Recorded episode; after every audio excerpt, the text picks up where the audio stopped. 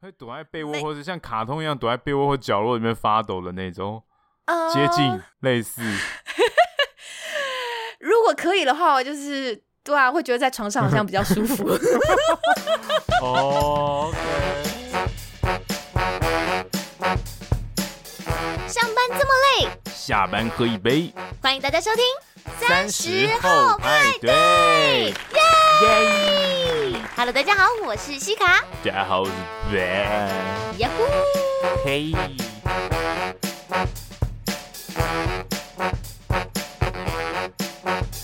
Hello，大家好，欢迎大家加入我们这周三十后派对的派对包厢。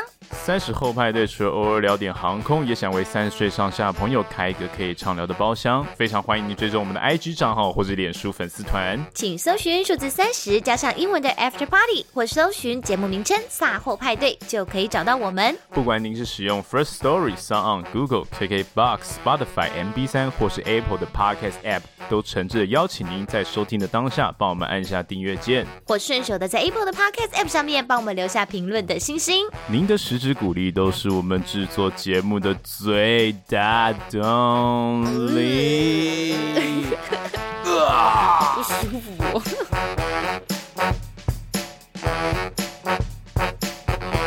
好的，恐怖啊！恐怖到了极点呢？恐怖到了几几点？哎，我没有这样讲哦。哎哎哎哎，西卡，我很正常啊，我很正常。我刚说几，我说几点啊？几点啊？对对，几点？现在几点啊？对，你不要乱来，好不好？OK，我们这一周直接进到我们的主题了，好不好？哎，想要来跟大家聊聊我们生活当中的恐惧。嘿，没有开场白，今天不开场白。嘿，上一周那个东西没有办法开场了。上一周是哦。小黄车是不是？对啊，小黄车很猛哎、欸，超猛的啊！我猛到现在不知道是怎么加进开场里面来，就完全风采都被抢走了、啊。我干嘛？我干嘛再重提他一次啊？对啊，哎好啊，以后就他们自己开 podcast 就好了。对啊，对啊，还干嘛来上我们这种破烂节目嘞？对不对？哎呦，对啊，这么什么哈发个限动，都十几个人追踪，什么意思啊？哈，什么意思？然后我们做个节目、哦、做个半死，对不对？然后没几个没几个人那边加嘛，是不是？啊，人家随便啊发发个限动就有很多人了嘛？是不是啊？是不是啊？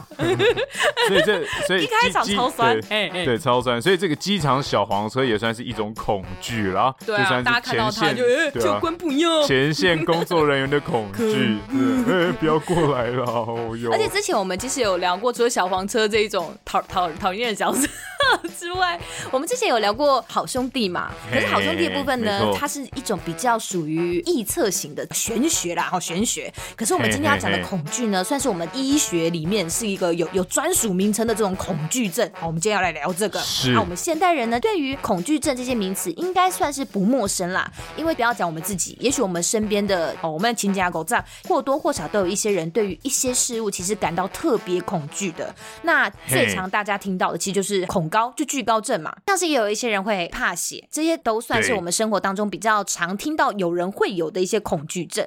那这么中二的你，你你会对于某一些东西特别感到恐惧或害怕吗？就是、你说，比如说像日常生活的东西有没有？对，就是会别人别人觉得很稀松平常的事情，可是你就是不知道为什么，你 somehow 就是觉得，哎、欸，我看到他会不舒服的。哦，我对那个钱桶空了感到很害怕。所以希望大家赶快捐钱给我。就是没钱这样子是吗？看这是这很正常，好不好？这种恐惧是谁都有，好不好？哦，好好好好，没有，我开玩笑了。三十后派对需要大家的支持与鼓励啊！不要一开场就跟人家哭穷啦！哎，好，没有好，那个东西当然是有啦，就是像我自己想了一下，就是我有一种恐惧叫做尖刀恐惧。哦、哦，我呃我知道，哎，我有看过这个，嘿，嘿，接接到恐惧是怎样？就是其实我也不算是真的恐惧啦，但就是我很害怕是陌生人拿的尖锐的东西开玩笑，嘿、oh, 当然你在平常日常使用它去切菜啊，你使用这个刀这个工具你是没有问题的。那你看别人使用可以吗？也可以啊，只是我会离它有一段距离。哦、oh,，所以如果你去吃生鱼片，就是如果你去日式料理店，然后你坐第一排啊，你看师傅在那里切生鱼片，你会害怕吗？如果他刀没有乱甩就还好，他因为切生鱼片，他不需要一个很大的动作，因为生鱼片很软，生鱼片刀很利，好好的切，对对，他就好好的切，我就觉得还好。那如果说今天他是拿刀在那边削，在爆什么爆树皮啊什么的，我就觉得我干、哦，我要先离他远一点。你你怕大动作的舞刀弄枪型的？对对对对，因为我我觉得尖刀这个事情是很危险，原因是因为我小时候那时候有一则社会新闻，是不知道是哪里的国中还国小，然后就是下课的时候，小孩子拿着美工刀在玩，结果就不小心跌倒，之后那个美工刀就刺到对方，然后对方就死掉了。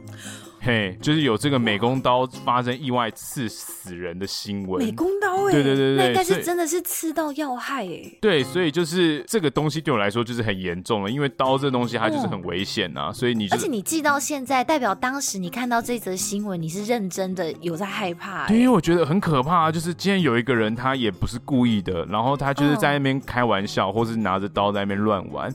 就他他就跌倒，然后就死掉了、欸。他就是不小心碰盖而已。对对对对，但你这个不小心就很危险呐、啊，我就觉得很可怕，所以我会很在意这件事情。嗯、那讲到这个，你知道怎么递剪刀吗？递剪刀，嘿，知道啊，就是把那个把把手的地方朝向别人啊，就尖的地方朝向自己啊。对对对对对对，哎，对啊，你很会耶，这这是个正常的礼仪吧？这大家应该都知道吧？哎，我在想，有的人可能不知道啊，或是大家在时间上可能已经忘记了用这种方式去递。对，大家现在不用剪刀是不是？没有，可能因可能是因为现在剪刀他们那个头都做成圆形，因为以前的那种什么大大的尖剪那个都要这样递会比较安全嘛。对啊，对，现在的。那个剪刀头都已经搓成圆形的，是安全的。Oh, OK，对，好，大家记得哦，哈，剪刀要递给别人的时候，要记得是尖尖的地方朝自己，然后圆圆的地方手柄的部分朝给别人。对对，对，没错。然后拿危险工具的时候就不要开玩笑，大家好好的使用工具哦，好吗？你真的，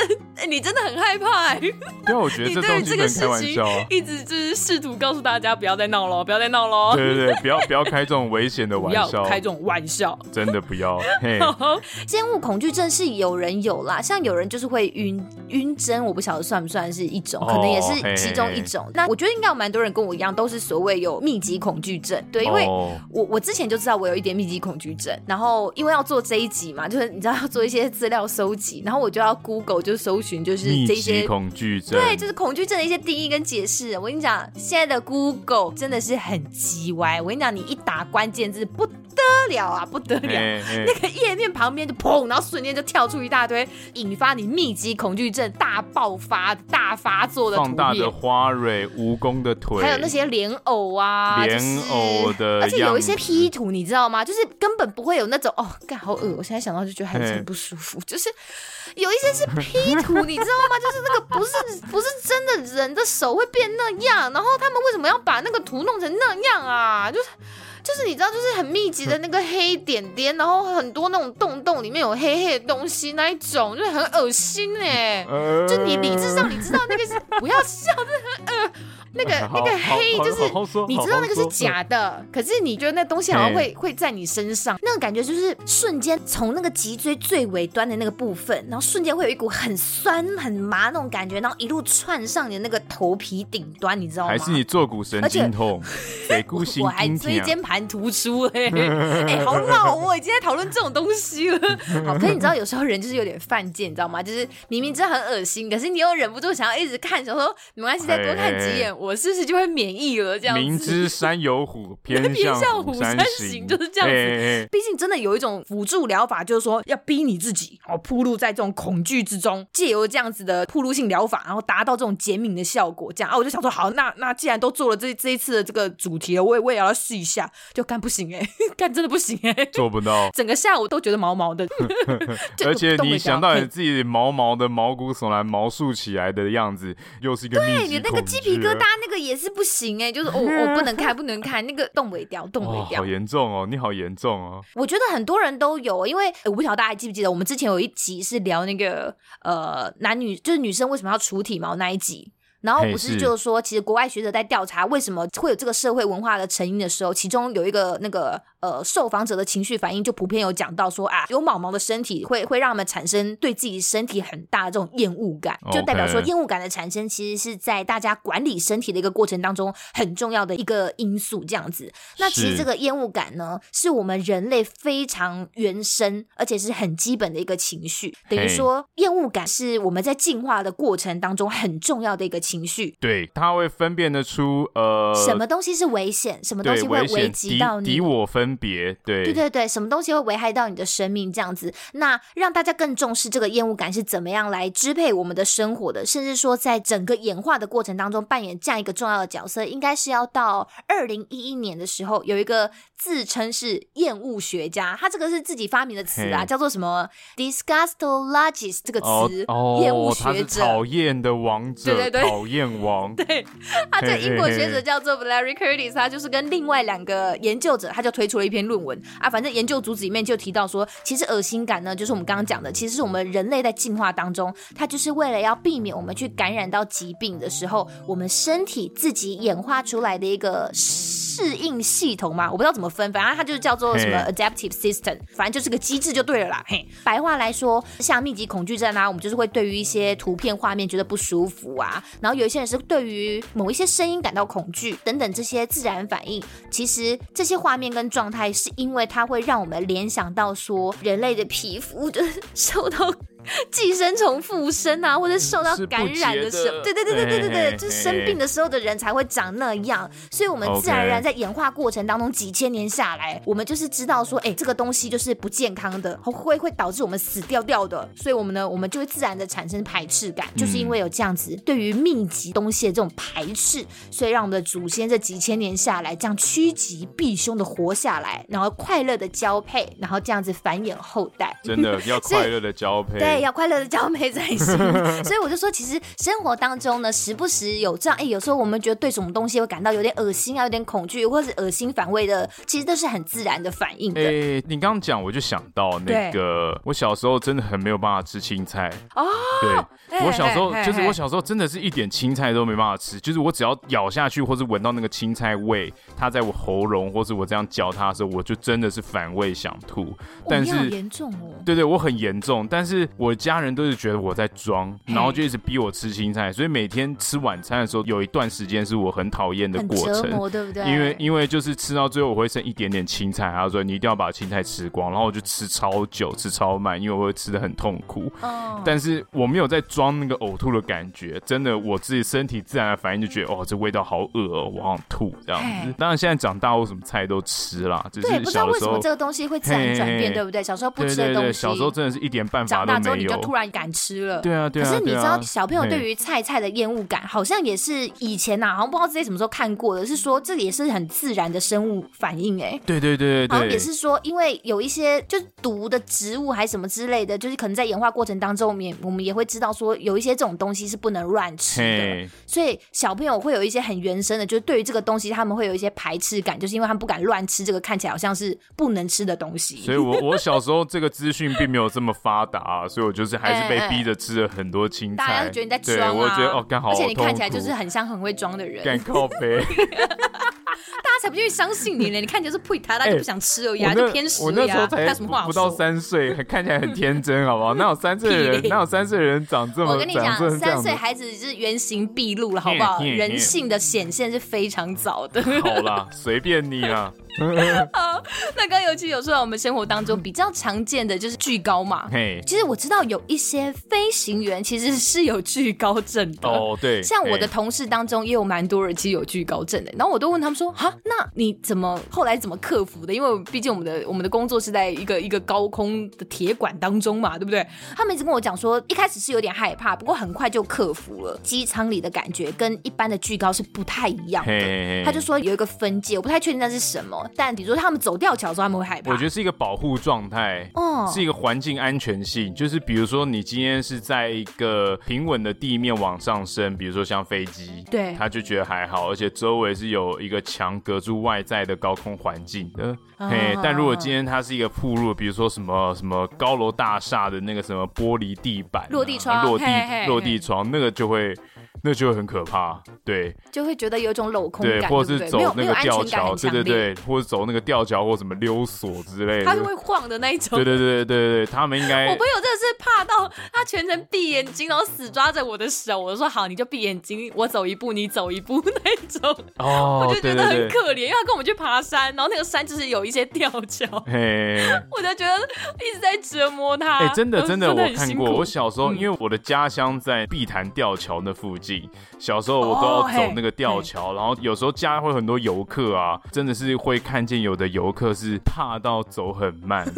对，你会觉得好辛苦哦，因为因为我天天都在走，所以那对我来说没有什么。但是真的有游客就是，你家是在桥的那一端是不是？你家在山的那一头？我我家就是 经经常需要跨越这个桥啦。对，然后我就觉得哇，哦这个好猛哦，真的有人怕到会停在桥中间蹲下来。哦哦，他们真的很严重哎。对，几乎是不是有惧高症也会很辛苦？因为你们是不是也要很常升到很高的地方？哦，对，我们有时候还要骑那个我们叫骑发动机，或者是骑飞机。什么叫骑发动机？骑飞机就是你骑在飞机的那个最上端。为什么？可能是上面有什么东西需要修啊，所以你必须要。你是认真的那种？对啊，跨坐在正上方。你就真的就是跨坐在上面，你就骑整架飞机啊，或者骑只差没有缰绳，对对对，飞机就要加，对对对对，然后或者骑发动机就是骑就是就是他跨坐在发动机，我们叫拍龙派龙，它是一个挂发动机，反正就是那个发动机跟那个机翼连接的那个那个地方，反正我们会跨坐在那边。修发动机啊，做一些事情，好帅哦。OK，可是那个其实有一些，不要讲发动机，有些就是飞机顶部真的是离地面高度是真的真的很高，所以其实随随时随地都会升到三层楼以上的高度了。哎，那七十四的话也要这样做吗？要啊，看要看工作。可是你们不能在完全没有安全防护的状况下叫你们骑飞机吧？所以骑飞机通常是在安全的状况，对，工厂里面。那如果说今天外面的话，可能会用云梯。车，云梯车就是一个菜篮车，就只能吊一两个人接近那个地方，然后接近那个地方，但那个也很那个也很高，一次只能站一个人到两个人，嘿，也是也是很危险啊，毕竟风很大，还是会一直晃这样子。哦，对对，会有风哦。所以所以其实 巨高来说，我算是很普通的巨高了，并不算是那种很严重，只要特别怕的。对对对，但就是普通那种三四层楼，我就有点怕。一般人怕的高度，对，一般人怕的高度，像呃伞兵他们在做训练的时候。会从那个高塔上往下跳，受训的时候都会先从第一层楼往下跳，然后再爬到第二层楼往下跳，然后最高就是第三还第四层。然后他们说第三跟第四层就是普通人类最恐惧的高度，这样子。你是说超过四层楼就反而更还好吗？对，就是你你只要突破那个恐惧的高度之后，他说那基本上你在机舱内往外跳应该就没有太大的问题。我现在光想到都觉得心脏有点紧紧的，你知道吗？因为那个时候去就是有一些外站，它是有那个所谓高空跳伞的活。动的，然后就有一些组员，他们心脏真的很大条，我就我就还没有尝试了。哦，你还没有尝试，我就想到心还心脏还是会觉得紧紧的。哦、OK，我我，我觉得我自认我没有到很严重惧高，但是我觉得。我相信的感觉是还蛮刺激的啦，对，对我我也是没有啦，就是大家如果约我去什么玩什么高空弹跳，或者是大家去跳伞，我说啊你们去就好，我真的是一点 一点兴趣都没有。对对对，因为这有一个故事是这样子，就是以前高中的时候啊，我们的教室在六楼七楼，反算蛮高的，然后那个呃周围走廊的围栏其实并没有很高。就是你头稍微探出去，你大概上半身是可以整个在悬空在外面，对对，就是还蛮危险的。然后有一次下课的时候，我看见有个同学，他背后完全悬空的状况，他就竟然坐在那个围墙的栏杆上面，我吓死！我想说，哎，同学不要冲动，哎哎哎，对啊，你有对啊，你心情不好吗？你这样只要有人推你，你就往下掉了。我真的看他那样，我真的觉得超可怕。然后，但我看到那样之后，我又反省我自己，为什么他可以做到，我做不到？于是我就开始把头探出去，我就开始无意识、有意识的开始去训练自己，就像你刚刚讲的一样，把自己置入在一个危险的环境去训练巨高，这样子，尽量让自己也是慢慢的去感受一下这个高度。对对对，然后我就一直往下看，一直往下看，但每次往下看就觉得我干好可怕，好可怕，靠背干干。不过，对，杰明错是失败了。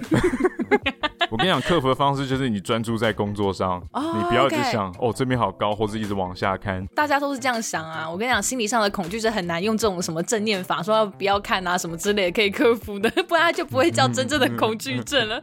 那我跟你讲，因为最近有那个疫苗施打，不是那个 BNT 来了一些嘛，hey. 现在就是一个全民挨针的时代啦。哈，所以最近的晕针现象似乎有在新闻上被大家拿出来讨论。哦，医学上它就真的就是有个名词叫做针头恐惧症，因为有时候我们最近可能去打疫苗啊，或者平常是抽血健检什么，小时候护士阿姨啊，或者是护士姐姐，他们就会说，哎，会不会晕针啊？哎，原来就是在指这个东西啦。吼，其实他也就是在心理上说，他们会极端的恐惧这些尖尖的东西这样子靠近他，像是恐惧那种疼痛，还是尖尖的东西？其实我就不太清楚他们是对于尖锐的东西害怕，还是就是想象的那个疼痛会让他们产生巨大的恐惧。因为你有看到最近好像网络上有有一个影片流出来，就是就是有一个学生，就男男孩子，就因为害怕要打针，他害怕到整个人崩溃尖叫，哎。我就觉得天哪，他一定是他看起来真的不是在演戏，他是真的很害怕，是真的崩溃那种。是是是。嗯，然后然后旁边的那个护理小姐们都很温柔啦，就是一直安抚他，然后跟他讲说就是不会痛，然后很快就结束啦，什么什么之类的。这就是超级典型的针头恐惧症这样子。因为打针有两种啦，哎，跟四四一样。是打对，跟四四一样有两种打针，打针有两种，一种是打肌肉，一种是血管。打血管，血管就很浅啊，静脉注射就血管，血管就很浅，平常抽血那就。没有什么，对不对？嗯、那肌肉可能就是要插的比较深一点，所以你会，啊、你你可能对你可能会 就是会比较紧张或害怕。而且打肌肉的通常都很酸，嘿，因为你就是那种油油，它是它的那个针剂里面那个是比较油的，对对对对，是就是它是要混着油才能进去。比如说你可能那个练健美练健美又在打类固醇，你就知道哦，就是打肌肉，然后就会对那地方就会很酸，然后就，就会肿起来吗？会肿起来，会肿起来，因为它。那个油要慢慢的用身体去吸收跟代谢。为什么要打类固醇啊？就是他们想要变得，他们想要变大鸡鸡啊，所以他们要打药。但我的意思是说，就是用油这件事情，就是打肌肉的一个媒介啦。嗯，OK。那我有一个朋友，我刚才有讲到，他是恐血症。他就跟晕针就不太一样哦。当然，我们就是顾名思义，他就是就是害怕看到血液。有些人是害怕看到自己的，有些人是害怕看到别人的，有些人是都害怕。我觉得真的是很辛苦哎，你知道吗？就是有时候小时候可能不小心受伤啊，要跌倒、刮的，然后看到血，然后就自己先昏倒。那么那么一点点的也会昏倒。会会，我跟你讲，恐血的人真的是有一些人是真的，一点点他就会很不舒服。那红色呢？哎、欸，我这不知道哎、欸，Okay. 我就是看看网络上的一些研究调查而已。但他们是说，其实晕血的人大部分是因为也是童年的时候可能有留下一些阴影，所以导致成年之后他形成一种潜意识，就导导致他只要一看到血，他就会产生很剧烈的恐慌的现象。而且有听说是男生恐血症患者比较多哎、欸。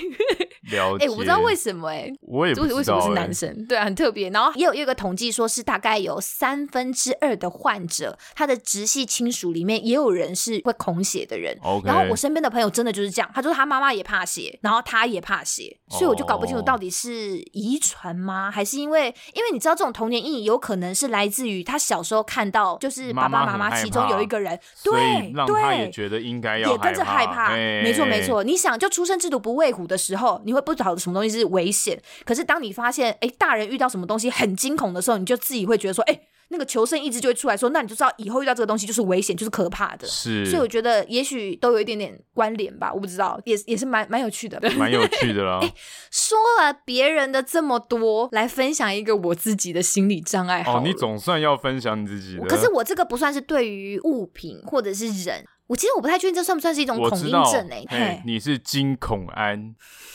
恐安，空安是别人，不是空安。你 你是空安，你是空安。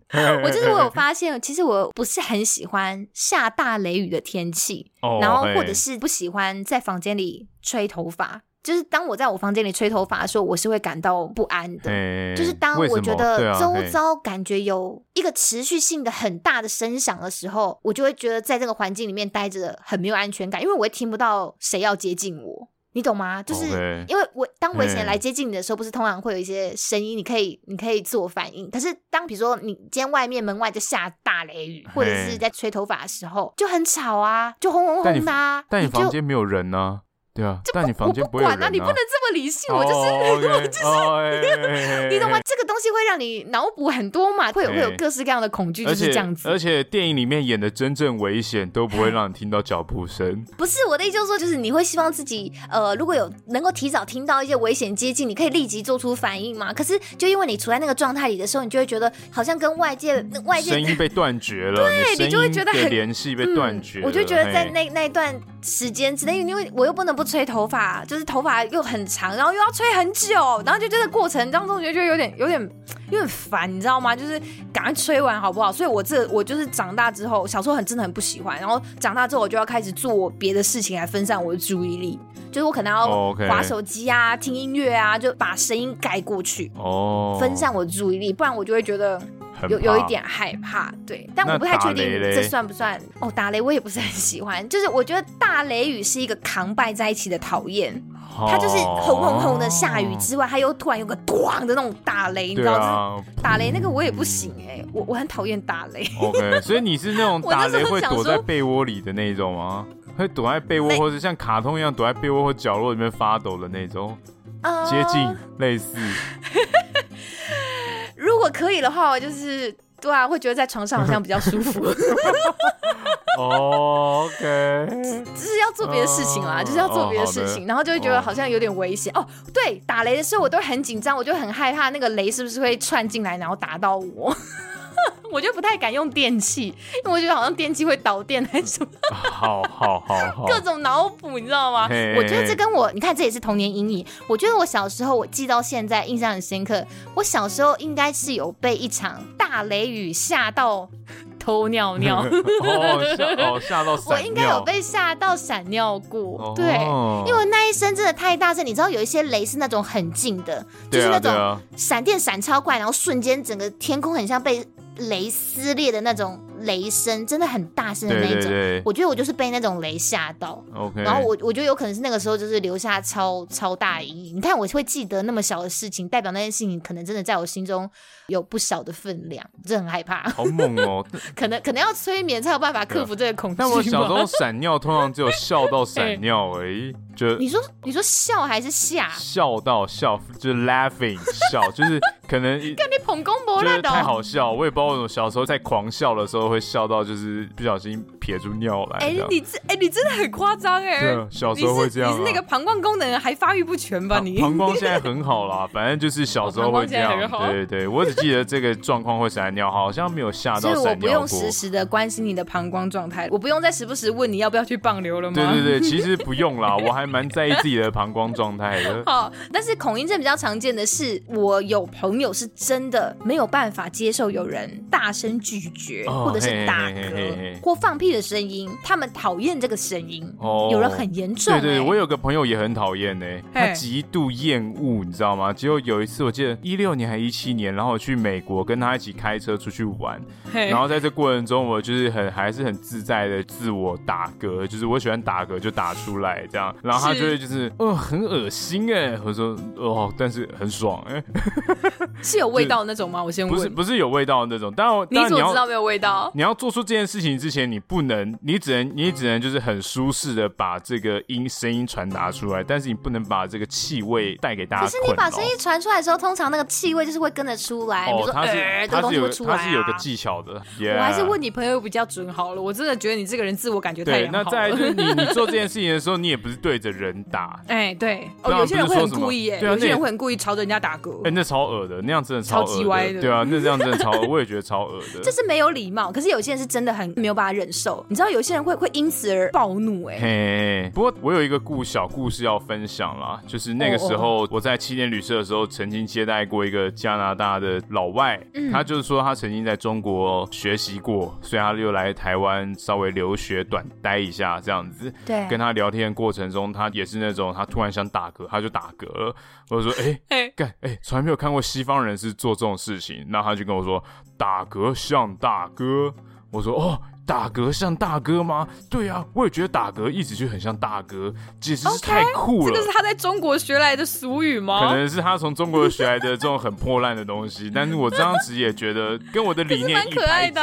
所以从此之后，你们就变成骂吉骂了吗？这样打嗝 buddy。对对，所以从此之后，我中心思想就是毫不隐藏的概念。思想是个人。对，打嗝的部分大概是做到这里的补充。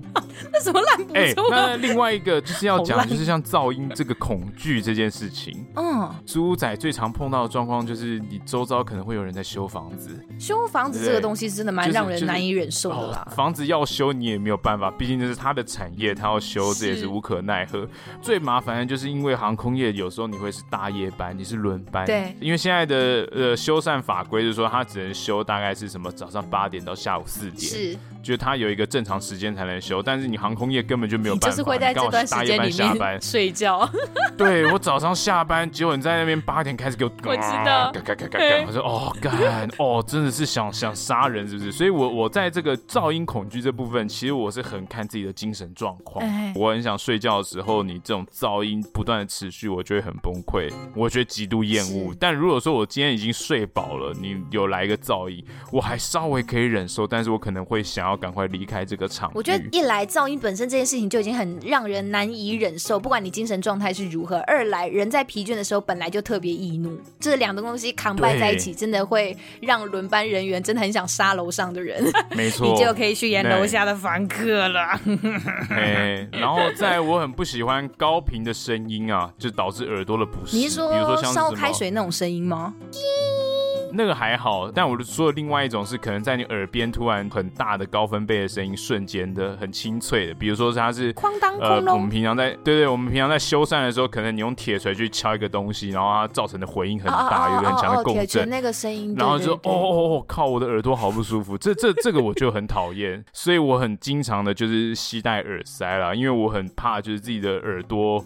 听力受损，然后我就听不到好听的音乐，嗯嗯、因为我是个认真的音乐听课啦。好哦，这所以我还蛮在意的。对对对，所以你只要身在这种环境之下，你是会感到焦躁的，你就觉得好像有东西要伤害你的耳朵了，这样子吗？对，我就是怕听力受到伤害。哎，最近不是有很多那种网红妹子会有那个什么吃播、吃播、吃播、吃播，对，就是他们会一边吃东西然后一边直播嘛。那个东西，比如说吃汤啊，就是那种就那种声音，对对对对对对对，那种东西其实对于恐音症的人来讲是一种折磨吧？是吗？哦，这个真的要问他们，他们应该就没有办法成为这些网红的 TA 吧？有可能，但是叔叔给我这种叔叔给我怎么怎么行啊？那如果吃东西的 ASMR，他们可以哦，那个东西叫 ASMR 是不是？我刚刚就在想，到不是有一种吃东西的 ASMR，就是那种比如说你咬那种很脆的声音，就对对对，那种什么很脆的饼干，脆的饼干我还好，可是像我刚刚发出的这个东西，我我是有点没有办法忍受的。我讨厌人家就是这种唇齿舌夹夹夹那种声音，那不算 A S A A A S M R，叫做颅内共振高潮还沙小的，它是因为一个声音，这个声音会让你带给你一种什么幸福。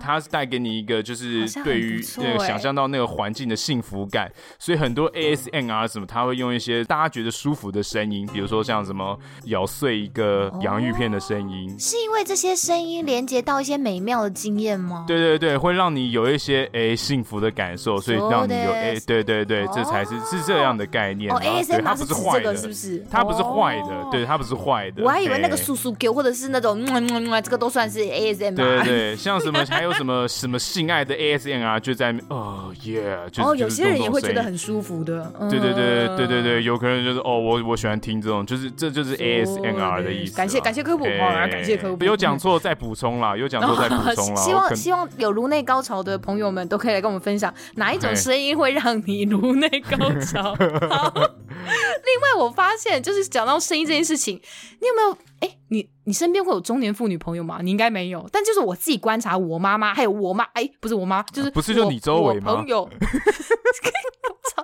我操你妈的！喂 喂喂！哎哎哎！对不起，对不起，王妈妈，对不起。没关系，没关系。我只是觉得，我只是觉得你你讲的很好笑。就是很凶。我说我妈跟我朋友的婆婆，就中年妇女啦，干嘛花那么多篇幅讲？就中年妇女啊，反正就是他们就是对于一些手机震动啊，或者是讯息声。他们很敏感呢，哦，哎，会会会，我没有任何不好意思哦，只是我真的觉得这个对于比如说这种手机震动啊，或者是那个讯息声那种叮咚叮咚，或者是麦那种这种声音，他们是超级没有办法忍受。对对对对，他们就说，哎哎，妹妹，妹你的手机有有人找你嘞，你要不要看一下？你要不要看一下？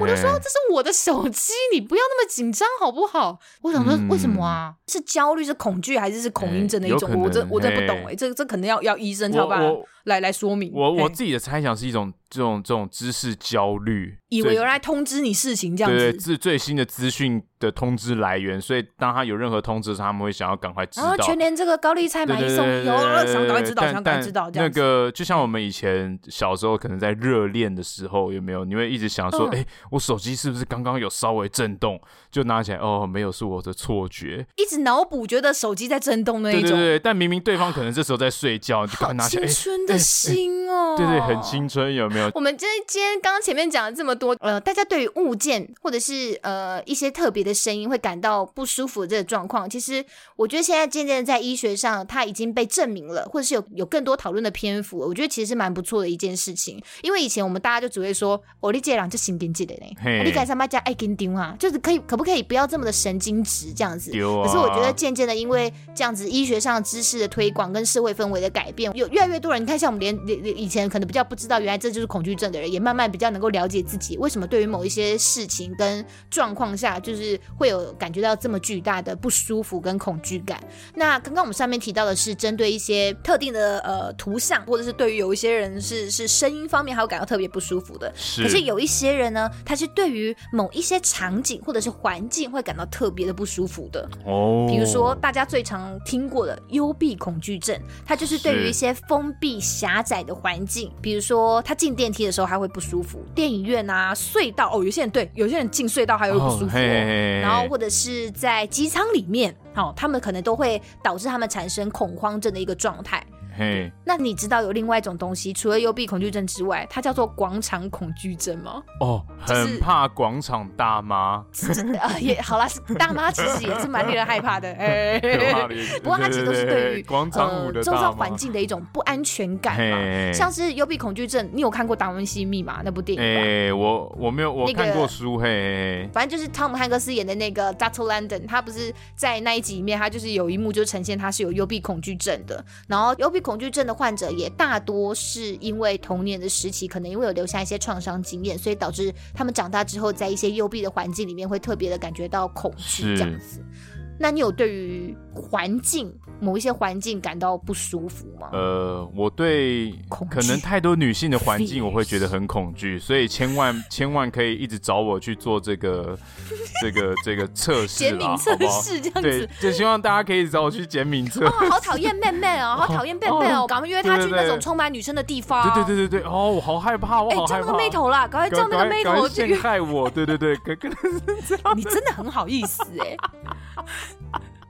好好认真讲，认真讲，这个环境恐惧当然是有啦。像我就是在我进入这行业之前，我算是有一点点飞机恐惧。认真？对对对啊，对啊，到现在应该还是有一点。但自从我在这个行业，我越来越认识飞机之后，我对它的可信度跟信赖程度，让我把这个恐惧减缓了很多啦。哦。但在飞的时候就觉得，哎呦，好可怕，好可怕。因为它有时候你知道，飞机转弯的时候，它的那个翅膀的那个改变的弧度是会非常的大，它会往上翘很多。是，当然，它的飞机一定有经过这样的弹性跟结构的设计，只是。你在看的时候是觉得哇，感好好好惊人哦，可以凹成这个样子，好好猛哦，它会不会凹到断掉啊？我也就是会，对对对对对，就我内心会脑补一些意外状况发生，是不是啊？对啊，我会脑补说，哦，干，它现在凹成这样，然后突然断掉怎么办？这样子哦，干，好可怕哦，这样子。其实这个状况都还好，因为就只有飞机起降啊，那这个东西的过程都很短啊，不算真的太严重。我跟你讲，我遇过这个一个真的严重的，就是我有一次我在机上载到一个恐惧症。发作的时候会过度换气的旅客，我不太确定他是不是只对机舱感到恐惧，但是那个时候他上机之前的时候，地勤人员就有跟我们先提醒说，这个小姐她有恐慌症这样子的的状况，不太确定什么时候会发作，所以我们要随时留意，可以随时留意这样子。但过度换气也不算是真的很罕见的状况，就反正人在很很焦虑、真的很紧张的时候，就是会会有一个过度换气的状况出现。啊。顺便跟大家分享一下，就是如果我们身边有人过度换气的话，其实是不用太紧张的，因为其实基本上过度换气对于人体不太会造成太大的危害。你有时候你可能会听到过度换气的人跟你说：“我我现在吸不到空气，我我现在缺氧这样子。但患者发作的时候，他们的脑部其实会给予他们错误的讯息的，会让他们误以为他们自己真的缺氧。可是其实过度换气它不是缺氧，它反而是吸了太多的空气。你 太嗨了，就是 你那个太嗨是吸到纯氧吧？对，就是氧气太多。嘿对，反正就是你血液里的二氧化碳不足的时候，那时候你可能就是会头晕晕呐，然后头昏眼花啊，然后胸闷胸痛等等之类的。可是基本上你没有真的缺氧，哦，只是他们会跟你讲说他缺氧，但他其实有在喘气，所以大家不要紧张，哦，就是只要好好的这个安抚患者啊，让他这个情绪平稳一下，哎，基本上就可以了。而且我们以前不是看电视有都说什么，呃，看到那种过度换气，都要拿那个塑胶袋啊嘛，就是那个塑胶袋或者是纸袋罩住他的口鼻，麦当劳纸袋，对，要套住他的口鼻嘛。可是现在哈，其实卫福部的官网上是说，已经不太建议用这样的方式了，因为一来其实他们说，呃，因为原本大家是说，因为你你套那个纸袋，就是让那个纸袋里面的气体二氧化碳浓度是比较高的嘛，啊，如果你再这样子吸进去的话，其实在同一种空气不断的更换，对对对，会会比较减缓你血液里面二氧化碳浓度不足的这个状况。可是后来人家就发现说，这个成效并没有很好，就 就没没没有办法透过这样的方式降低你血液当中的氧气的含量，然后。哦对，就其实是还好。你把纸袋，你把纸袋吹满。然后放到他耳朵旁边拥抱吓他，你以为是打嗝哦？你知道治打嗝不是要被吓吗？他这边过度换，我跟你讲，你就只是会增加他的焦虑而已啦，你不要再闹他了啦。对啊，反正人家就说纸袋这种东西，你可能一来成效不彰，二来也只是加深患者缺氧的恐惧而已。因为他就是自觉吸不到空气，你还给他照那个东西，他就会更惊慌。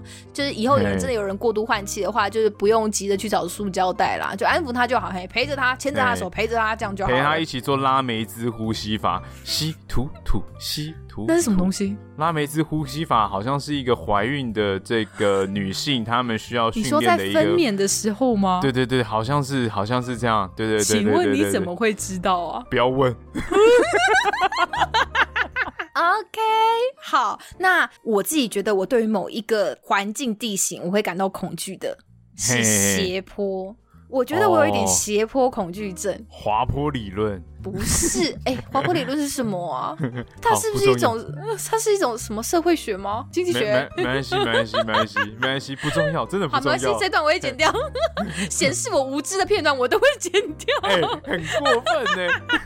没有，我就是因为我原本以为没有斜坡恐惧这个东西，我还想说，天哪，我是不是自己发明了、开创了一个新名词这样子？哎、欸，结果有哎、欸，它其实有点类似惧高症的延伸，就是很严重的人呐、啊，是看到阶梯有，比如就是两三阶的阶梯或者小小斜坡而已，他们就会很恐惧了。可是我的例子是我以前大学的时候，你学校的后门旁边有一个超干到超斜的坡，真的是干嘛有够斜，就那个坡有够陡，你知道吗？那个坡基本上跟他妈都像跳针一样，真的是很陡，就那个陡基本上就是你只要穿稍微有跟的鞋，你就会摔死的那种陡，就是好死不死。我那个时候的前男友，他就住在那个坡上面，哦，就搞劲哎，嘿，走走下面出没没被去走走那个坡顶管的掉啊，搞得我那一阵子非常长的要去爬那个坡，你知道吗？OK，或者是他那个时候会去骑他那一台非常老旧的机车，然后我就觉得说，天啊，他要载我们两个跟我们当时养的那只狗，然后我们这样子，这个就是。加起来的重量，然后去冲那个坡，我都觉得机车肯定会熄火的吧。然后我就开始瞬间大脑补说，干这个机车肯定要坏了。然后等下等一下轮子就是会突然会会会可能会突然就是空中解体，然后然后就是会熄火，然后我们就会一路往下滑，然后我们就是三个人就是会摔死在坡底还是什么之类的，就各种很可怕的景象就会。好。不要笑，我就跟你说这是恐惧症了。就是你会脑补很多很可怕的事情哎、欸，所以你知道这个，我这我我一直想说，到底为什么我会这么的不舒服？因为我那阵子印象很深刻，是我那阵子要做梦啊，我就会很常梦到我在爬那个坡，而且那个坡的斜度。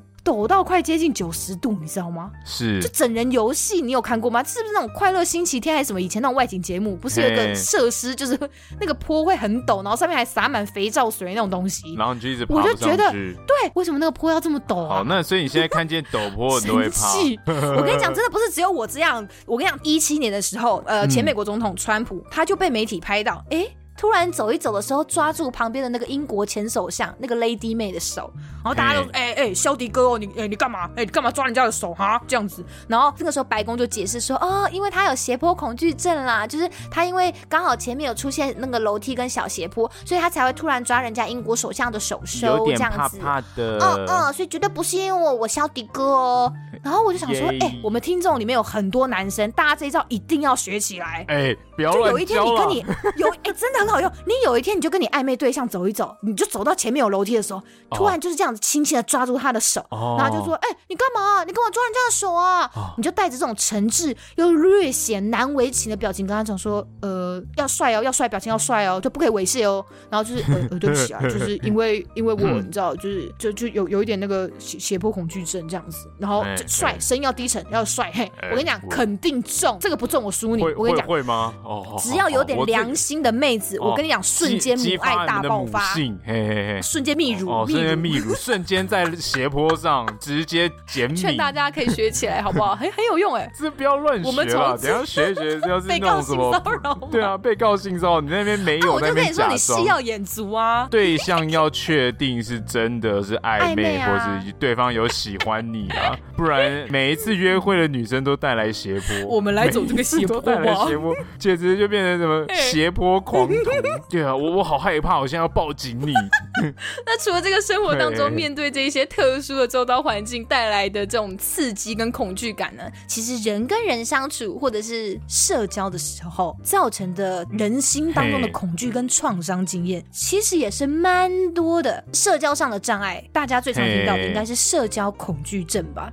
它在心理学上其实是一种失调症啊，就是社交焦虑失调。其实蛮多人都有轻微的社交恐惧，这是很正常的事情哦。因为一般人来讲嘛，其实我们要去参加一种呃，比如说大型聚会，或者是我们要暴露在这种公共的场合里面的时候，我们本来就是会感到有一点点紧张，有点局促不安的，这是很正常的。没错，对，很紧张，很害怕被大家看穿。就这个眼神啊，我好赤裸，大家不要。好赤裸，但又好喜欢大家这样看我。大家不要看他，大家把眼神撇开，不要看他，看看他眼睛会瞎。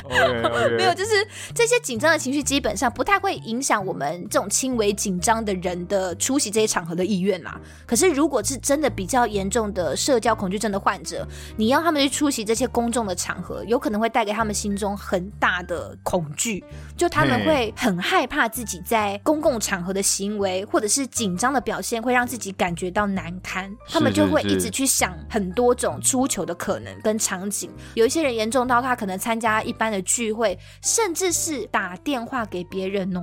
就是只是打电话，还没还没面对面哦，他其实心中都会觉得困难跟不自在哦，很辛苦哎。有些人甚至会长期把自己就关在家里面不出门。哎，这我大概可以理解。嘿，像我就是一个，我我正想讲，我就严重怀疑你有社交恐惧症。靠腰，像我就是一个比较。我比较不会去呃跟陌生人交谈啦，就除非说有一个人当媒介，嗯、或是这个场合有一些。大家有发现吧？IG 上都是我在跟大家聊天比较多。对对对，呃对，就我我比较我比较没有办法去跟陌生人交往，因为我会很担心自己会不会回错话，讲错话，或者讲错话，对不对？因为因为我自己的说话方式是很。嗯 很自在，然后很比较没有修边幅的，但是有时候我会怕说，我这样子自在的说话方式会不会激怒到，或是惹怒到，或是对对方不礼貌这样，所以我就会很害怕说，哎，那如果说你没有办法见到我的表情的话，在这个社群媒体上，我就会比较避免说用一个这样的样貌去回复这样。跟大家分享一下，王便便到现在跟我讲话打字，他还会用您来叫我。对，就是大家就知道他是一个多拘谨的人了吧？他虽然就是你知道满口屁话，但是他其实在打字或是跟别人交谈的时候，他真的是一个很绑手绑脚的人。对，因为我觉得你看不到我的表情，我很难让你你很怕被误会。对对对，因为你的字句没有办法知道你现在。你真的超级怕被误会。我记得我们有一次在电话里就讲过了。哎，对我还蛮怕被误会。你真的很不喜欢被误会，但是我真的要跟大家讲，我没有误会他，他中文真的很差。靠背哦。再讲一次，这绝对是误会。对啊，你会对于这些事情，你会很谨慎啦。对，我就是我觉得是一个不熟的场合，我觉得很严。比如说像是大家都是一个朋友，或是一个有一些稍微认识的人的这个场合，这个场合我去，我就会觉得哎比较轻松，比较自然。但如果今天都是一些很陌生的人，我就会觉得哦怎么办？我要开心呢？对对对，我我我要怎么？也不是害羞，就是我会害怕。对，那不是害羞，是害怕做出一个不逾矩的行为，就是他们不喜欢的言论等等之类的。我是，我比较像是我刚刚讲的那个定义。我很害怕我会在公共场合出糗。以前小的时候很严重啊，比如说要去店里面购物的时候，我都很害怕我会做出一些傻事，就是会觉得略显笨拙的行为，我都觉得很不好，我都觉得你怎么会这么笨手笨脚的什么之类的。比比比如说结账的时候，后面很多人在排队，然后你在那边掏零钱掏很久，我就会没有办法接受。我我我是个这样的人，所以我很习惯的把把很多事情都准备好，就是要去结账了，我我会在货架前完全把钱掏好。卡掏好，云端发票都先刷出来，对对对，就是等一下要务必很顺利的结好账，不然就是那种什么三件一百，结果你你你拿了两件，或是多拿了一件，对，那个时候我就会觉得啊，那那那就不用了，对对对对对，我就干脆说那就不要，对对对，OK 哦。可是我觉得我现在有慢慢调试自己了，对，了解。其实我是很喜欢一个人去做事情的，就是我是喜欢逛街看电影，可是我的那个焦虑就是会会很严重的影响我，就是我今天我很想要去看电影。可是光是想到要出门，出门前我我要做很多准备才能够看，让我看起来好像是一个好的状态，然后才能出门的话，对，你会觉得太麻烦了。对，那我就想，那算了，好，那不要出门好。虽然我很想出门，哦，我就觉得好像有点病态，就反正反正最近有在调试了，干嘛那么在意别人眼光啊？超疯的，好像可以理解，但是如果我自己要出门的话，我就很随便啦。但我逛街的时候，很多人都会注意我，因为我就是行走的费洛蒙，行走费洛蒙。好好，接下来要跟大家分享的就是我，我最近我想要跟大家分享两部韩剧啦。哦，这两部韩剧呢，前一阵子我记得有一部韩剧几年前很红，是二零一四年推出的《没关系是爱情》啊。这部当年超红的，但我就没看，还没还没时间看啊。然后我后来是看网络上的简介，他就说剧中的女主角她其实对于亲密接触会感到恐惧的，好像是因为她小时候也是也是童年阴影啦，她就目睹了她妈妈好像跟外遇对象接吻，然后就造成了一些心理上的创伤，导致他之后、哦、用用这么浅的东西做创伤，怎么会浅啊？算是一个哎、欸，你很小的时候看到自己敬爱的妈妈跟别的男人接吻呢、欸？我觉得好像没什么好，没人家就是创伤。你看我小时候只不过被一声雷给他丢，从此以后这辈子都讨厌打雷啊！欸、你那你知道打雷一个常识？哎，以前以前高中的时候有一个同学说，哎、欸。打雷了，赶快跑啊！我说你跑哪有什么用？危险的是闪电啊！对啊，对，雷声只是声音，危险是闪电。然而闪电是你无法预知的，你要跑到哪里去？请不要这么理性好吗？我真的是不想要在讲恐惧症的时候跟你这么理性的人聊天。没有，那个时候就是稍微指正他一下这件事情。但是雷声，而且你这个人在那边害怕美工刀什么跌倒会插死自己的人，你凭什么在那边跟我在那边义正言辞说大家想太多啊？我没有说，我没有说他的恐惧。你看，你又你又很紧张了，你又怕被误会了。对对对对，我只是想要求你而已，你冷静。你每次都分不清楚别人是在求你还是真的误会你。我我因为我是一个很认真的人，你超级容易，我就我有个我有个认真恐惧症。对，我就发现我有时候很常在跟你聊天的过程当中，我就觉得说干。你不要这么，你你有没有发现我每次很常在跟你就没事闲聊的时候，就想要，我就想要酸酸你而已。然后你说没有没有，我真的没有。然后我就说不要这么认真解释，跟你很难聊，就是这个感觉，你懂吗？就是如果你对于我这个人是够理解，或者你够相信我，或者是你放下一点点这个认真的恐惧，你就会知道我不是真的在误会你。可是你就是你是认真恐惧症，因为因为因为因为我因为我看不到你的表情，你就是被误会恐惧症。嘿，对，我被误会恐惧症了，对呀啦，送啦，太好了，今天又抓到你有一个恐惧症。欢迎大家来咨商哦！我们萨后派对咨商是随时开放给大家来咨商。好好，哎、欸，我要讲什么啦？哦，那个外遇对象啦，干嘛的？不要你不要那边扯远，好不好？对外遇对象接吻，嘿嘿，这是就留下了一些创伤哈。所以女主角她每一段这个亲密关系就蛮辛苦的这样子。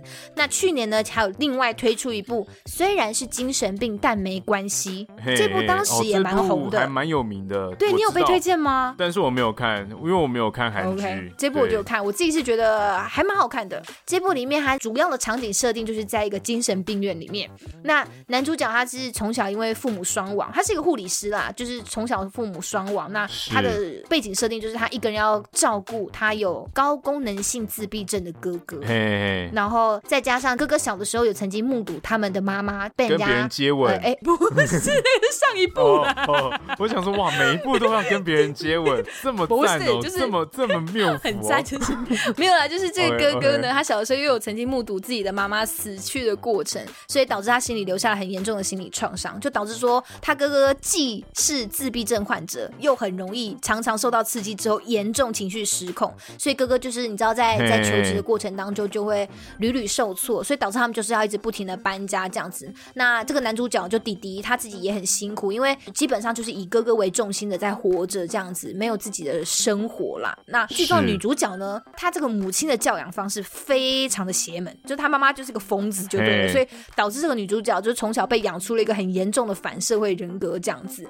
那其实我觉得这整部片里面最好看的部分是，除了男女主角的本身的设定的状况，其实我就觉得蛮有趣的，就不是典型的那种大家都很漂亮、很美满，男的很有钱，对，然后女的傻白甜这样子。然后女女女的是那种什么秘书或者路边一朵清纯的小花，就不是那样子。对，对，那我很喜欢这个剧本的设定，是因为我觉得它透过在精神病院里面的一些剧情的推进，我觉得它让所有的观众认识了很多不同精神疾病的样貌吧。是，呃，他当然不是把每一种病的全面的样貌都真实的呈现，可是我觉得他透过像韩剧这样子这么强而有力的这种文化的输出，它其实可以让更多人去了解到社会上有越来越多的人都会被心理疾患困扰着。它里面就有一些角色，比如有人是酒精成瘾，然后有一些人是忧郁症，对，然后有一些是历经战争残酷留下的那种 PTSD 的患者，嘿嘿对，或者是呃，那种从小的时候他因为等于算是受虐吧，就家暴受虐，导致他在很小的时候就产生了解离性的身份障碍，就双重人格吧。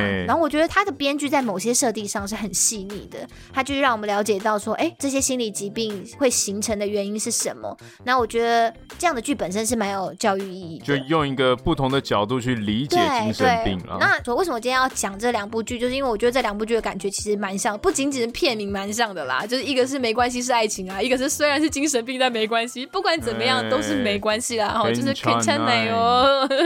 对，就是希望告诉大家说，即使每个人都有一些些无法对人诉说的一些心理状况，可是并没有关系。希望我们这个社会可以用更温暖的方式来去接纳有状况的人，因为我觉得到现在，在一个看似这么倡导心理健康的时代啦，其实大家对于精神疾病这个领域还是有很多不理解的部分。就也许大家都知道说啊，生病并不是他们愿意的啊，啊人吃五谷杂粮哪有不生病的道理，对不对啊？身体会生病，心理也会生病啊，是不是？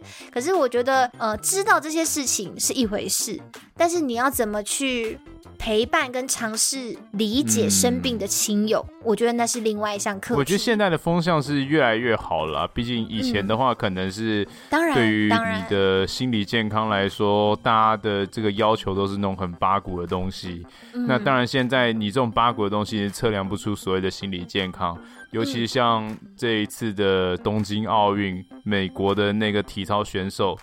他非常具有夺牌希望，但他就是因为觉得他自己心理因素，所以他就退赛。嗯，那他退赛的这个决定，反而是受到美国国内的民众一片赞声，一致的，对，一致的认同，就是并没有人因为说，哎，你这样没有美国精神，这样就是不爱国，没有人就这样诋毁他。你应该要替我们拿回一面奖牌啊！对对对，所以所以其实目前以这样来说的社会风气的导向是，越来越多人可以同理心理健康的重要性。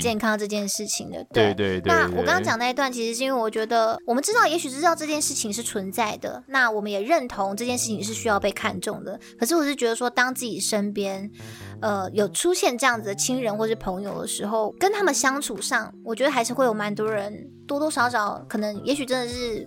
真的不熟悉吧，不不就是不知道该怎么跟他们相处。我觉得还是会蛮棘手的。那我我之前是没有跟大家说过，因为像我自己家族里面其实有一两个长期受到重度忧郁跟躁郁症这些疾患困扰的亲人，就是他们到现在都还是深受其扰这样子。那是那我不是说我就是超级专家哈，我只是说就是我我自己也是到现在都还是正在努力的去尝试理解以及学习怎么去陪伴他们。那呃，我今天会从从恐惧症一路讲到像身心症的这个状况，其实那都是来自于心理上的一些状态嘛。嗯。哎，因为我自己就是从很小的时候就是看过他们很多种样态，比如说他们在预期的时候，他们可能会真的就是郁郁寡欢呐，整天不说话；躁起的时候，你会发现他们的情绪波动非常非常的大，你会感觉到他真的是完全截然不同的人，你知道吗？是，甚至是他们并发很严重的强迫症的时候，像我就有亲人，他们是买东西，他们会跟店员反复的确认他拿给他多少钱，他找的钱对不对，他可能会再三的去跟别人确认这件事情。嘿，然后在更严重的时候，他可能会连一张上完厕所已经被他丢到马桶里的卫生纸，他都不敢随便冲掉。哦，这么严重？嘿嘿，对，就是他会害怕卫生纸里面有重要的东西或者资讯会被他搞丢。嘿，就是你知道，当他的精神状态是在那个状况的时候，他对于自己所做的事情跟下的判断都是很严重、很严重的缺乏自信的，所以他对于害怕自己做错。决定的那个恐惧会大到他，他其实知道哦，他现在在的行为其实是不正常的，会让别人用异样的眼光去看他。可是他因为心中有对于这些种种事情的恐惧，这个恐惧大到让他只能这样做，只能去反复确认，只能去不去冲马桶的的卫生纸，然后呃。我我我会把身边亲友的这个观察角度特别拿出来说，是因为我最近其实就身边有一些朋友，我觉得现代人的生活可能真的是很高压、很辛苦，那就会有听到朋友陆陆续续，可能也是周遭的人，或者也许就是他本人身心出了一些状况，是，然后我就会觉得说啊，这件事情其实是很重要的，因为有一些人是身边的亲友出了状况，可是他瞬间他知道这个东西，只是。他不知道原来会呈现这样的状态，嘿，他不能够理解，因为认识不够深了，嘿，对，就干嘛要重复确认呢？就是很简单的一件事情啊，或者是就是一张卫生纸，没有多少钱，或里面不会有别的东西的，但他们没有办法，你懂吗？对，他不懂为什么他们跨不出去的心理障碍在哪里。那经历这几年跟我的亲人们相处，经历过了这些挫折之后，我一直在告诉我自己。我不能用一般人的状态跟思维去要求他们说，你就是把钱收下吧，你不差那找错的那几个钱，或者是就是你就是把它丢掉吧，没有这么难，你不能这样去要求他们的，因为你知道你的那个理所当然，其实对于患者来讲是非常痛苦的。是。就像我刚刚讲，他们知道自己在生病，他们知道自己做的事情很可笑，可是因为他们真的太害怕了。对，你不应该是指正他们的错误，嗯、而是对、呃，可能就是说顺着他们的错误去理解他们的情况。就是为什么他会害怕？比如说有有一些朋友的妈妈，可能股市失利的时候，就导致妈妈进入到一个严重忧郁的状况，他可能就会尝试说：“哦，拜托妈，你又不差了几个钱啊，你要多少钱，我每个月会给你呀、啊。”或者是说：“哎、欸，那个外面那个一个月捡垃圾，然后只能赚五千块的阿伯，还不是每天笑得很开。”心，人家都没有这样了，你 你你干嘛？对不对？哦，他跟我讲的时候，我都说你 你不要这样子对妈妈讲话，Okay.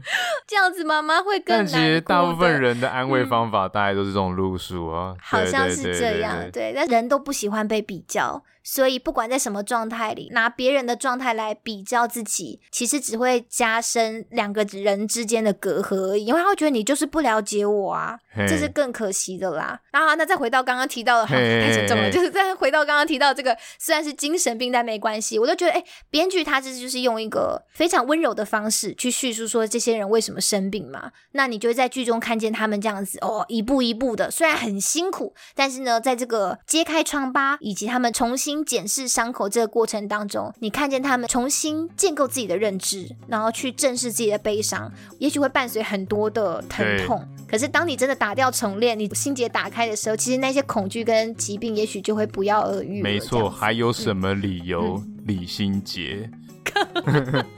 还有什么。就是我觉得讲这个其实有点俗套啊，但编剧在在整部剧里面，其实他一直在强调一件事情，就是当一个人可以感觉到自己被爱跟被包容的时候，我觉得产生出来的那个疗愈的力量其实是很惊人的。你知道，就是有一些人的生病，其实来自于他们生命经验里面的一个长期的匮乏。因为这些匮乏，所以导致他们可能终其一生这一辈子，他们都一直在追求，一直去向外索讨爱，因为他们太匮乏，他没有办法自己滋养自己。他只能一直向外索讨。可是我常形容，当一个人在匮乏的状态的时候，他就很像是一个排水口没有被堵住的洗脸盆。身边的人，他们也许会不断的倒水进去，就会会给予爱跟关怀。身边人都觉得有啊，我们有关怀他，我们有给他满满的爱啊，为什么他会生病呢？可是也许他们自己本身，他们这个新的这个容器，因为有一些创伤，有一些匮乏，所以他没有办法去承接，他没有办法去保留这些东西。嗯。这些匮乏就会导致他们并没有办法真正的感觉到爱，甚至更严重的是，他也许知道你在给他爱，但他会觉得他不值得这个爱，嘿嘿，他会怀疑这个爱，他会觉得，呃，我没有这么好哦，你你你不要给我这么多爱，就是我你是不是可怜我，你才给我爱的？你知道有有些人状态不好的时候，真的是会这样子想，嘿，很辛苦，对，就他辛苦，身边的人也辛苦，都辛苦，是，嗯，就是这样，对了。爱这件事情啊，真的是世间万物的解答呢。对，呃，爱是唯一的解答啦。那我觉得要经历到这个层面的认知，应该是需要。很经过很多的人生历月跟风霜啦，对，我觉得这个也不是说用讲的就能够知道。对对对对，机缘其实也很重要。没错，所以有时候历经风霜，你没有那个机缘，你还是没有办法觉察到一些事情。所以其实像那个时候，我记得忘了很早很早之前有一集，你还有聊到，你说你很喜欢的那一部科幻电影，我有点忘记了。啊，星际效应，对对对，你就说你很感动，你说你在电影院里面你哭到不行。对，我后来又跟我女朋友看了一次，我又。又哭了一次，嗯，就是爸爸就是因为对于女儿的那个爱强大到他即使是跨越了时间空间，他都要告诉他的女儿救他的女儿，他用他的方式告诉他女儿说：“哦，我现在爸爸在现在讲到我都毛骨悚然，哇，干哦，好好迷人，真的真的很迷人，对不对？就是我是完全能够理解你的悸动。对对对对，再举一部我很喜欢的电影推荐给大家，我不晓得大家有没有看过那个威尔史密斯，大概是在一六年的时候推出一部电影，它叫做。Collateral Beauty 最美的安排，然后他在里面就是饰演一个走不出丧女之痛的父亲。那后来他就透过写信给死亡、爱情跟时间这三个元素，试图去疏解他心中的伤痛。这样子，因为这三个东西就是后来就是在电影里面，反正因为剧情的一些铺排，他就变成拟人化了。那饰演 Love 这个角色的是那个奇拉奈特利。那 Nelly 那个时候他就曾经对于主角喊出说。我我忘记确切是什么，但他的意思就是说，Don't try to without me. I am the reason for everything. 啊！大家赶快去看预告，我记得还有剪在预告里面。哇，他那个时候讲出这段话的时候，我也是起鸡皮疙瘩，我也是大爆哭。我我觉得这句话很简单，可是意味很深远。爱虽然是造成一切苦难的源头，他这样折磨一个失去自己小女儿的爸爸，可是最终他还是一个救赎自己的解药，这样子推荐给大家。我我也想到一部那个叫那个叫什么？嘿，hey, 在讲二次世界大战，有个小男孩，黑寡妇演的，跟兔子有关系，对，不对？吐槽男孩，吐槽男孩，跟兔子有关系。对对对，吐槽男孩，吐槽男孩。这部片我我也非常喜欢了，就是那个演黑寡妇的女叫什么名字？我现在也突然想不起来。呃呃，史嘉丽·乔韩森。对，史嘉丽·乔韩森。对，乔韩森他在里面演绎了一个非常好的，就像他有点像《美丽人生》那样，就是他用爱的。东西去包装这个苦难的世界，要这个小孩不要对这世界留下仇恨。对，像《美丽人生》那个爸爸就是说，哎，我要去玩一个很久的捉迷藏，你将会看不到我。嗯、然后像史嘉丽·乔安森就是告诉他很多这个世界的一些美好。然后最后战争结束了，吐槽男孩他说他想跳舞，所以他就开始认真的跳舞。呃，我我觉得是是一个很美好的电影跟故事，可以可以提供给大家。就即使你身处的世代非常的。灰暗。你有很多不同的方式可以去解释这个世界啦。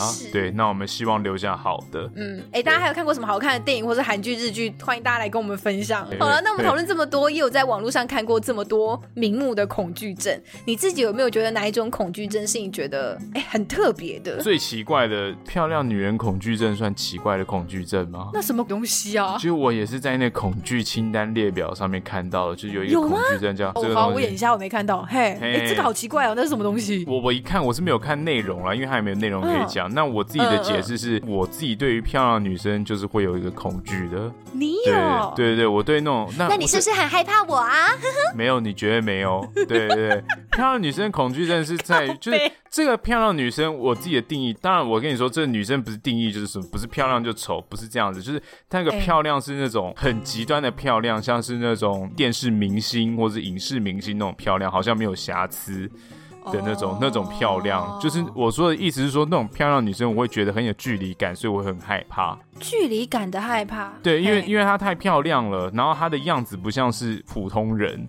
所以第一个就会就是先造成距离感，第二个就是我会觉得她都已经这么漂亮了，那她周遭一定有非常多很厉害的人。OK，那说真的，我要跟她讲话，围着她打转。对，那那如果今天真的有场合必须跟她交谈或交流了，那我如果今天不小心有一些哇，觉得觉得哇，真的哇，我今天好开心跟一个漂亮女生讲到话，我好开心，但她可能就说，哦，你看我今天又施舍一个人跟她讲话，或是就是我就是我会觉得我的情感会被践踏，因为她。外表很出众，所以我今天对他毕恭毕敬的时候的这个情感会被践踏。